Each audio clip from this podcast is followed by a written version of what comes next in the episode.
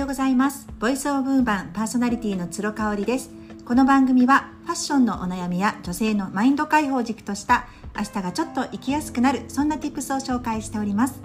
私が週6日配信をしていますメルマガつろごろくでは3回シリーズにわたりまして経営コンサルタントをされている大前健一さんのお言葉を題材にして書きました。そのお言葉というのが人生を変えるにはまず時間配分を変えること。住む場所を変えること。そして人間関係を変えること。この3つしかないっていうことをおっしゃっていまして、まあ、それについてね一つ一つ私が思ったことをシェアさせていただきました。すっごくね反響がありまして、あのー共感しましたとかあのすごくこう見直す機会になりましたとかね。特にまあ時間配分とかってねお金がかかってるものじゃないし本当に意識しないとあっという間に1日1週間過ぎ去ってしまうものになりますよね。で特に小さいお子さんがいるお母さんとかねあともう仕事が忙しいあの会社員の方とかっていつの間にかこう時間泥棒されちゃってるんですよね。自分で使える時間が可処分時間って言いますけどこの時間がね本当に少なくなっているんですよ。ただねそれすらもこうやりがいとか当たり前だって思っちゃってる節があると思うんですね。私自身もね時々やっぱりあの召使いママになっていないかどうかそこすごく気をつけてます。うちは男の子2人でもう小6なんでね上の子が。ある程度いろんなことはできると思うんですけれどもやっぱり家にいるとね「あれやったの?」とか「何々しなさい」とか「もう時間だよ」とかね言っちゃうんですよね。ただまあ来年中学生になるのでもう中学生になったら朝も自分で起きるんだよってねあの用事があったら自分で時間をセッティングして出かけるようにタイムマネジメントもするんだよみたいなことは伝えてますね。長男はねあの結構時間管理というか嫌みたいなんですよねその時間に遅れるとか過ぎちゃってるとかっていうのが嫌な人なんであのタイプはねおそらく自分でできると思うんですけれども小学校3年生9歳のね次男はね嫌なものは嫌だから過ぎちゃってても気づかないふりとかしそうなんですよね。これが本当にね同じ兄弟なのに不思議なんですけれども。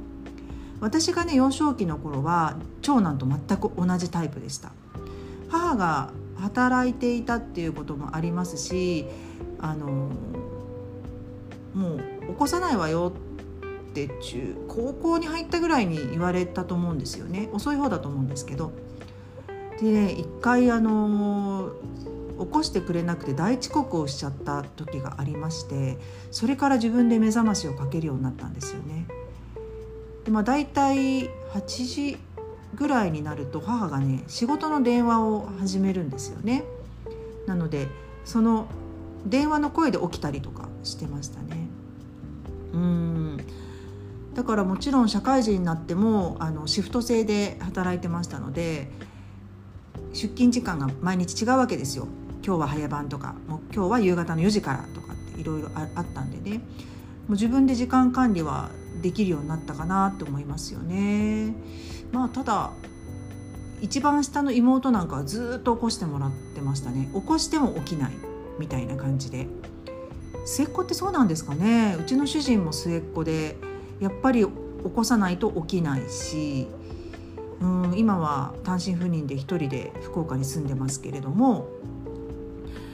目覚まし2個ぐらいかけてるって言ってたかなうんだからまあこれって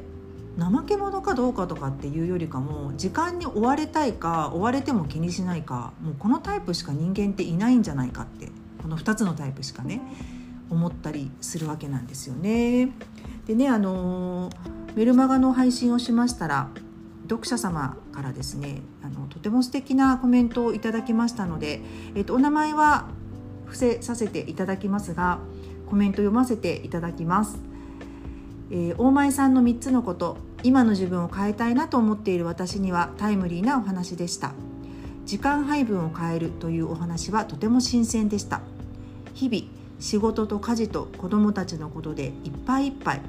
消化不良をずっと抱えている感がありこれが苛立ちにつながっていると感じています。自分自身の時間の使い方を整理して見直してみようと思います。また今日の人間関係も日々悶々とすることが多くとにかくその場にいない人の話題はその人のポジポジティブな話題のみでと自分の心にまとめてみました。つろごろく私にとっては気づきやヒントになることが多くて楽しみにしております。ということですね。ありがとうございました。本当にねあの勇気を出してコメントしていただけるっていうそれだけでも嬉しいのに私自身にも気づきがあるようなコメントをいただけてとっても嬉しかったです。本当にね消化不良なんですよね毎日が。なのに1ヶ月半年1年経つのが早すぎちゃうんで焦りだけが残りますよね人ってね。これはねよろしくないなって自分でも思うんですけれどもじゃあなぜ消化不良なんだろうかって思った時に1日与えられてねもう子供の面倒も家事も一切しなくていいから自分が本当に喜ぶことを一日やってみようってなった時に皆さんだったら何しますかね？でそれをね例えば思い描く紙に書いてみる何でもいいんですけれどもなんでやらないんですかね？っていうまたもう一つの質問が出てきます。うん、どうしてやらないんですかね？でさらにもう一つの質問。それが毎日毎日続くとどうですか？っていう話ねいや毎日続くとさすがにとかね。飽きちゃうしい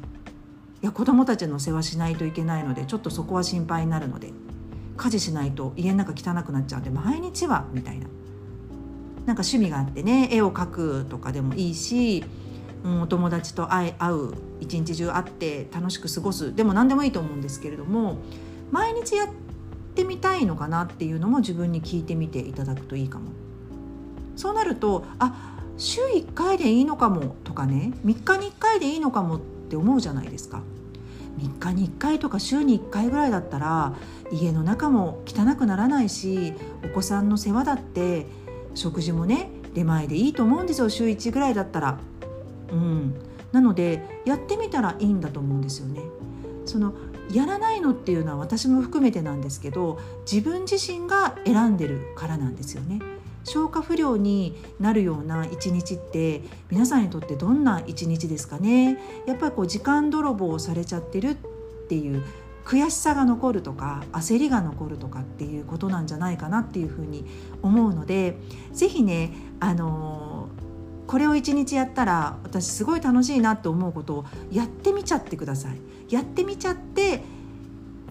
また日常の生活に戻るっていうのも全然遅くないし、うん、やってみたらやってみたでちょっと思ってたのと違ったなってなるかもしれないですよね。うんだから家族のことばっかり気になっちゃってね結局全然楽しめませんでしたとかっていうのも最初はあるかもしれないんですよ。ただそれが回数を重ねるごとにそう思わなくなってきちんとオンオフを